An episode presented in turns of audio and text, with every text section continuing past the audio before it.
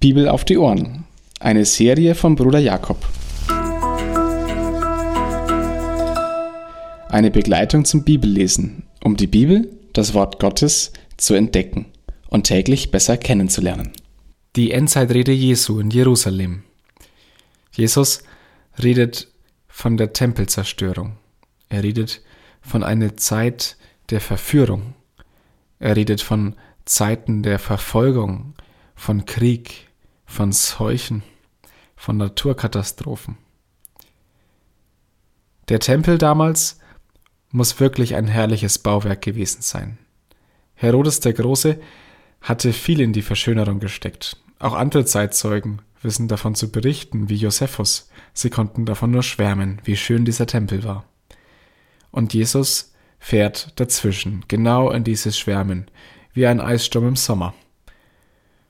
Und er sollte Recht behalten. Wo kein Stein auf dem anderen blieb.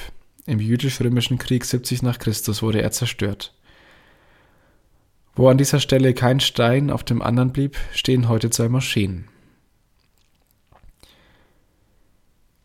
Jesus spricht von dem, was kommt. Naturkatastrophen, Hunger, Kriege, von Verfolgung. Aber nur von einer, vor einer Sache warnt er ganz klar, als allerallererstes, vor der Verführung.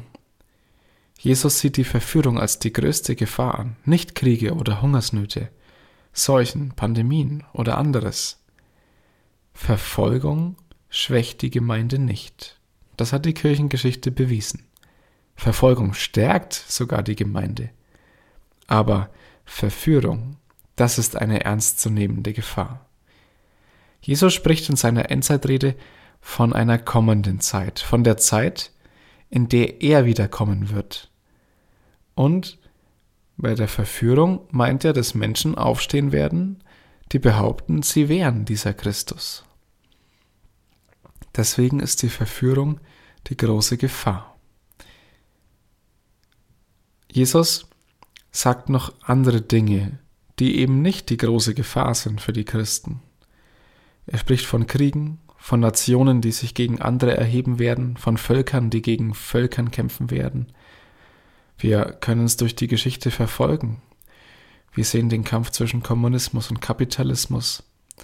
Wir sehen Naturkatastrophen, die Klimaerwärmung. Wir reden von 5 vor 12. Seuchen, wir nennen sie Pandemien. Diese Geschichte der Katastrophen, der Menschen, die sich die Köpfe gegenseitig einschlagen, die Jesus prophezeit, die können wir sehen in der Geschichte. Jesus spricht nicht von den genauen Ereignissen, sondern er zeichnet große Linien. Und diese großen Linien, die sehen wir im Rückblick. Und wir sehen sie auch heute noch, wie sie sich weiterspinnen. Und dann kommt Jesus zur Verfolgung. Und auch die Verfolgung ist nicht die große Gefahr. Die Verfolgung ist vielmehr die Chance, Zeugnis geben zu können. Dann können Menschen von Jesus hören, Menschen, die sich eigentlich davon abschotten wollten. Auch hier ist die Kirchengeschichte bis heute ein Zeugnis dafür, dass gerade in der Verfolgung Menschen, die um Jesu willen verfolgt werden, wenn sie ein Zeugnis geben, die Verfolger zur Bekehrung bringen. Vor diesem Zeugnis muss niemand Angst haben, vor dem Zeugnis in der Verfolgung. Nicht mal, wenn es die engsten Beziehungen betrifft, die Familie, die Freunde, die Eltern, die Kinder. Ja, Jesus kündigt sogar an, dass einige für seinen Namen sterben müssen. Vielleicht kennen wir in unserem Leben Sticheleien, Lügen, Denunziationen, die einem schon an die Substanz gehen. Ja, das gehört dazu. Als Christ muss man Verfolgung leiden. Aber, und hier will ich zu meinen zwei Gedanken für heute kommen, Gott behält die Kontrolle. Das ist das Erste. Gott behält die Kontrolle in alledem. Kein Haar vom Haupt geht ohne seinen Blick von unserem Kopf runter. Gott sieht es und Gott weiß ganz genau, was notwendig ist. Wir müssen keine Angst haben.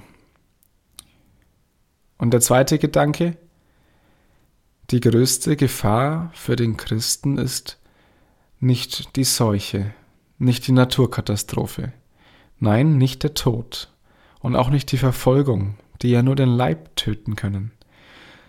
Die größte Gefahr ist die Verführung, weil wer sich verführen lässt, der verspielt sich das ewige Leben.